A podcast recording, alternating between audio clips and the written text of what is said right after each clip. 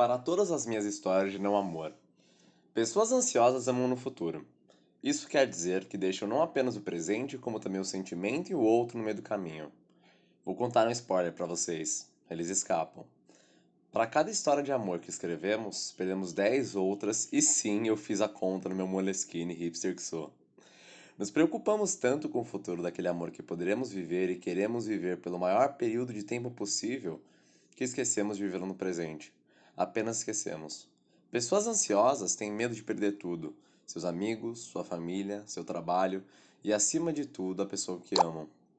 Imaginamos que basta apressarmos tudo para finalmente termos aquela segurança e estabilidade que buscamos nossa vida toda e, enfim, relaxar. Curtir a tarde de domingo deitado sobre a grama do Parque Ibirapuera, próximos à marquise, ouvindo o som de famílias brincando ao lado e risos descontraídos de alguém que finalmente deu uma pausa naquela série de capítulos infinitos da vida que não nos espera. Tudo isso acompanhado daquela pessoa que você sabe, pode não saber o porquê de ser a certa, mas é. Para mim, depois de assistir 14 temporadas do reality show japonês, sim, tenho gostos estranhos, Terrace House, percebi que você apenas descobre que gosta de alguém quando a conversa flui, assim como o silêncio. Não importa quantas horas, dias ou meses, e esse é o charme do programa, vocês passem juntos. Pessoas ansiosas como eu buscam tranquilidade e confiança. Elas querem estar seguras que o outro estará ao lado delas, ainda que façam besteira ou falem merda uma vez ou outra. Afinal, somos humanos e não estamos bem o tempo todo. E tá ok. Elas buscam se provar é, o tempo inteiro, se fazerem vistas, se fazerem dignas de amor, e é difícil aceitar, de verdade, não falar que aceitou, viu? que o amor não vem e vai como as luzes da sua sala de estar. Ele não é um interruptor que liga e desliga, e você e eu sabemos muito bem disso. Da mesma forma que não amamos da noite para o dia, e sofremos extremamente durante o desamor e o momento após o fim. Não podemos criar uma história de terror em que o outro pode ir embora a todo momento. As pessoas vão embora, sim, não tem nada que possamos fazer a respeito disso. Mas elas não vão embora da noite para o dia. Elas te amam como um pacote da net que você quer cancelar, mas sabe que não vive sem aquelas 13 horas de guerra dos cupcakes numa sexta de madrugada quando não está muito bem. Elas vão embora por alguns motivos. Vão embora porque não vem mais motivos para ficar. Vão embora porque nunca estiveram. Vão embora para não sofrer. Vão embora para não sofrer mais. Vão embora para não fazer sofrer.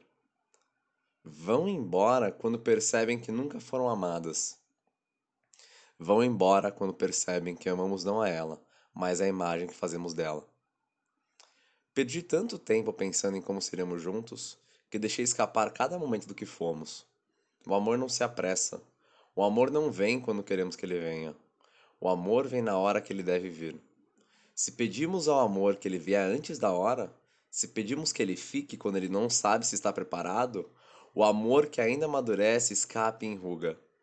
Escapa das mãos que se perdiam no emaranhado de cabelos, que ao invés de se concentrar em senti-los um por um, pensava e pensava. O amor não deve ser pensado. O amor não deve ser comparado ou medido. O amor não pede provas. O amor não sabe que é amor, até ser. A todos os meus não amores eu digo: lamento, mas não deu. Pensava em construir o telhado enquanto ainda buscávamos uma casa para chamar de lar. Pensava em alugar uma casinha em Juqueí quando ainda podíamos aproveitar cada momento daquele boteco na Rua do Pitico em que te vi, pela primeira vez, à luz de velas, naquele copo, copo sujo, bebendo colorado e me contando e confessando cada um dos seus sonhos. Se parássemos para respirar de vez em sempre, poderíamos finalmente viver este grande amor.